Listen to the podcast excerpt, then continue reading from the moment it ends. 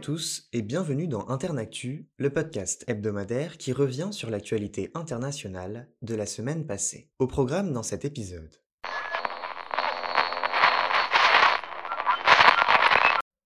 Vendredi, un sommet entre l'Union européenne et l'Ukraine s'est tenu à Kiev. La présidente de la Commission européenne, Ursula von der Leyen, le président du Conseil européen, Charles Michel, et Joseph Borrell, chef de la diplomatie européenne, y étaient présents.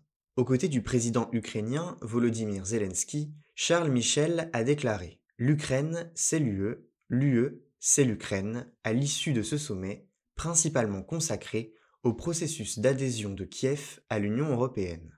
Le chef d'État ukrainien a promis que son pays ne perdrait pas un seul jour pour avancer sur cette voie. Aucun calendrier précis n'a toutefois été annoncé à la fin de la rencontre. En parallèle, les pays de l'Union européenne se sont également mis d'accord pour plafonner le prix du diesel russe à 100 dollars le baril. De leur côté, les États-Unis ont annoncé une nouvelle aide militaire de plus de 2 milliards de dollars à l'Ukraine, dont des roquettes de plus longue portée. Les GLS-DB, des bombes de petit diamètre, sont capables de voler jusqu'à 150 km et donc de menacer des positions russes derrière les lignes de front.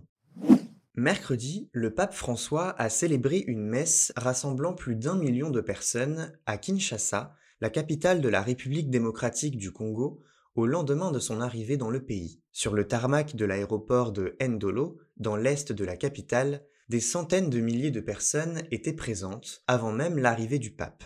Un rendez-vous symbolique attendu en RDC, le plus grand pays catholique d'Afrique. Après avoir longtemps salué la foule dans une ambiance survoltée, le souverain pontife a prononcé son homélie en latin. Il a souhaité la paix aux fidèles, les invitant à, je cite, ne pas céder aux divisions devant les blessures du pays. La veille, mardi, il avait dénoncé le colonialisme économique, à ses yeux, déchaîné en RDC, un territoire doté d'une richesse fertile, mais dont les deux tiers de ses 100 millions d'habitants vivent dans la pauvreté. Face aux autorités nationales et au corps diplomatique, le pape avait eu ces mots, je cite, Cessez d'étouffer l'Afrique, elle n'est pas une mine à exploiter, ni une terre à dévaliser. François est aussi revenu sur plusieurs thématiques comme l'environnement, l'éducation ou le chemin vers la paix, alors que l'Est du pays compte des dizaines de groupes armés, dont des rebelles islamistes. Le chef spirituel de l'Église catholique a également rencontré des victimes de violences dans l'Est du pays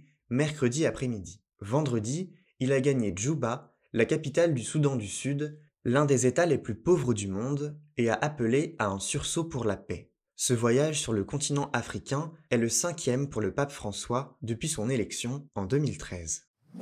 À Memphis, aux États-Unis, les funérailles de Tyre Nichols, afro-américain de 29 ans, mort après une violente interpellation de policiers noirs, ont eu lieu mercredi. Plusieurs intervenants présents, dont la vice-présidente Kamala Harris, se sont insurgés contre les violences policières.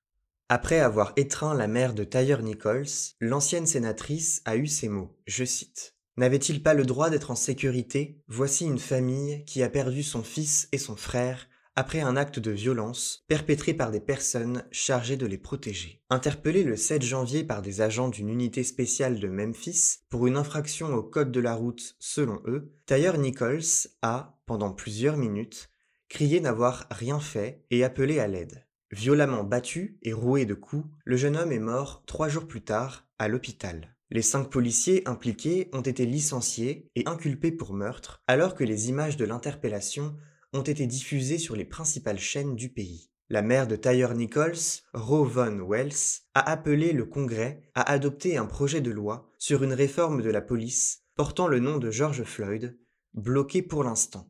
Je cite Parce que si on ne le fait pas, ce sang, le prochain enfant qui meurt, ils auront ce sang sur les mains.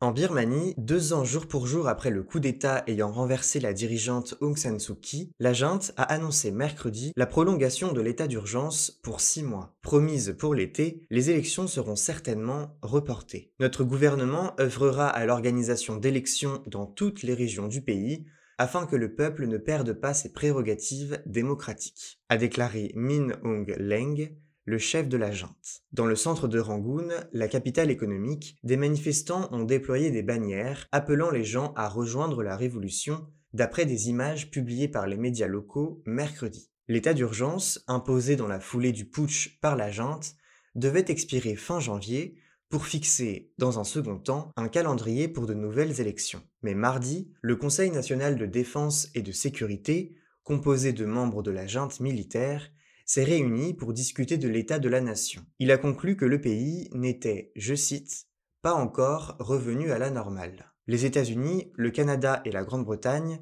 ont annoncé une nouvelle série de sanctions pour marquer cet anniversaire visant les membres de la junte et les entités qu'elle soutient.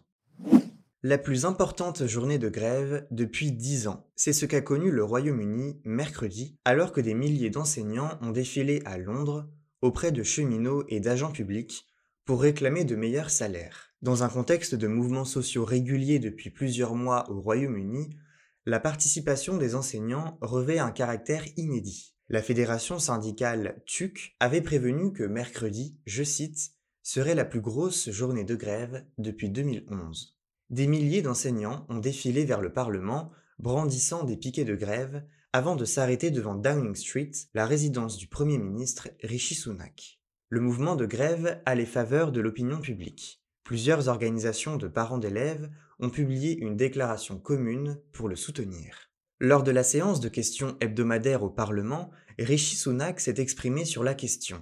Je cite. Nous avons accordé aux enseignants la plus forte augmentation de salaire depuis 30 ans. La ministre de l'Éducation, elle, Gillian Keegan, s'est dite très inquiète de ce mouvement. La grève s'étend à de nombreux secteurs depuis le printemps dernier. Au cœur des revendications, des salaires plus élevés, alignés sur l'inflation, qui dépasse 10% depuis des mois. D'après le Fonds monétaire international, le Royaume-Uni devrait être la seule économie majeure à subir une récession cette année.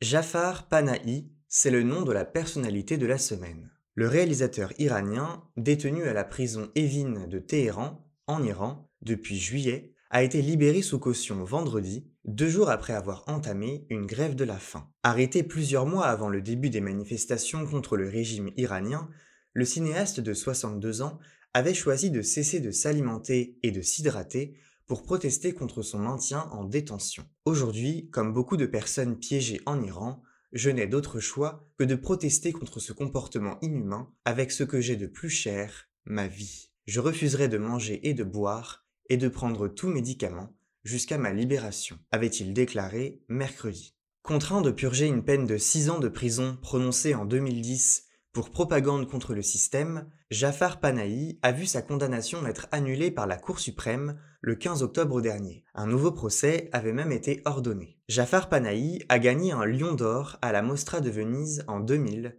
pour son film Le Cercle. Il ne s'est pas arrêté là, remportant un ours d'or à Berlin pour Taxi Téhéran en 2015. Trois ans plus tard, c'est le prix du meilleur scénario qu'il reçoit au Festival de Cannes pour le film Trois visages. Le dernier film de Jafar Panahi, Aucun ours, a été projeté en 2022 à la Mostra de Venise, alors qu'il était déjà emprisonné. Vendredi, sa femme a publié sur Instagram une photo de lui dans un véhicule dans la foulée de sa libération. C'est la fin de cet épisode d'Internactu. Vous pouvez retrouver ce podcast sur toutes les plateformes d'écoute. On se retrouve la semaine prochaine pour un nouvel épisode. Et en attendant, restez informés.